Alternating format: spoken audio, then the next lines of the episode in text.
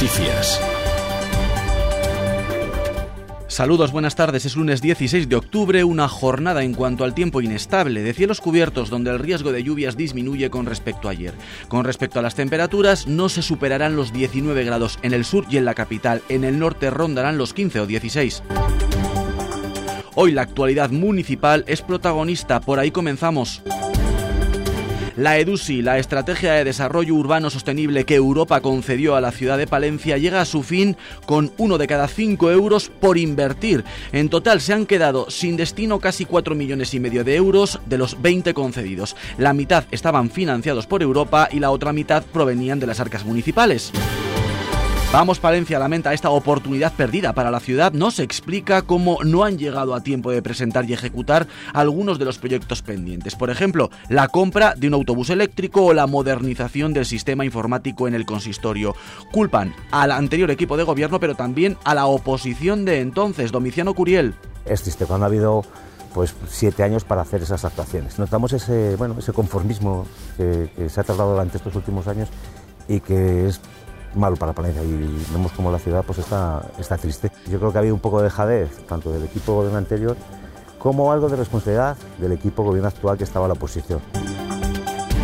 Recordarán las repercusiones de las declaraciones que realizó precisamente Domiciano Curiel sobre la amnistía, del punto de inflexión que supondría el acuerdo de gobernabilidad entre su grupo municipal y el PSOE si finalmente saliera adelante y Miriam Andrés no la condenara. Sobre este asunto, la alcaldesa de la ciudad se ha pronunciado para el programa de esta casa cuestión de prioridades. Escuchen. Lo digo en privado y en público. No me gusta la amnistía, no me gustan los nacionalismos. Creo que los nacionalismos es eh, el antagonismo del socialismo. Yo digo que no me gusta, a priori me gusta, no me gusta define a Puigdemont como un cobarde y pase lo que pase no cree que el acuerdo de gobernabilidad con los de Domiciano Curiel esté en peligro.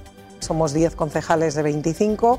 Eh, es verdad que Vamos Palencia tendría que jugar ya no solo con Partido Popular, sino con Vox, y no veo yo un juego a tres.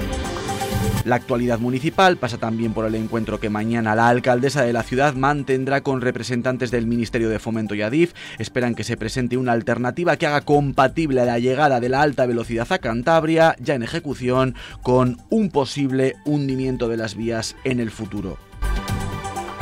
Y un asunto municipal más, el concejal de Actividad Deportiva y Salud, Orlando Castro, ha vuelto a referirse a la integración del patronato en la estructura del ayuntamiento. Se ultima el organigrama del futuro servicio de deportes tras esa integración que debiera estar lista antes de que finalice 2023 para cumplir con el acuerdo plenario. Orlando Castro. Estamos trabajando sobre lo que es el organigrama, el organigrama futuro del servicio de deportes. Por lo tanto, bueno, estamos viendo quién es quién, qué es qué categoría va a desempeñar y a qué está cualificado, intentando eh, pues, que, todo se realice en las mejores condiciones posibles, que, nadie pierda, derechos. Entonces, en ese sentido, pues efectivamente, como bien dices, queda poco tiempo.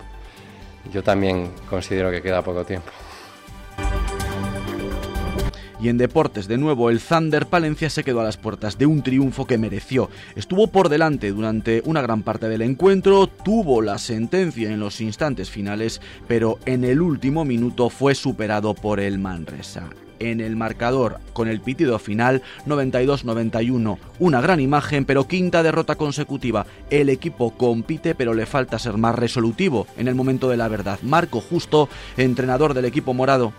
Y al final, pues bueno, ha sido cuestión de, de pequeños detalles, eh, principalmente cuando estábamos bien en defensa y arriba en el marcador, pues hemos perdido ahí un par de rebotes. Además, cuarta victoria consecutiva del Palencia Club de Fútbol, que no solo se mantiene imbatido, sino que escala a la tercera posición. El Palencia Cristo Atlético ponía fin a su mala racha de resultados, logrando su segunda victoria de la temporada, de nuevo a domicilio. El Becerril recuperó efectos, sensaciones y mejoró notablemente, pero no le dio para sacar algo positivo en Castañares ante el filial del Burgos. Le condenó un fallo en el minuto 75 del partido cuando lo tenía controlado. Quinta derrota consecutiva, por lo tanto. El siguiente reto el domingo, el derby Becerril Palencia Club de Fútbol.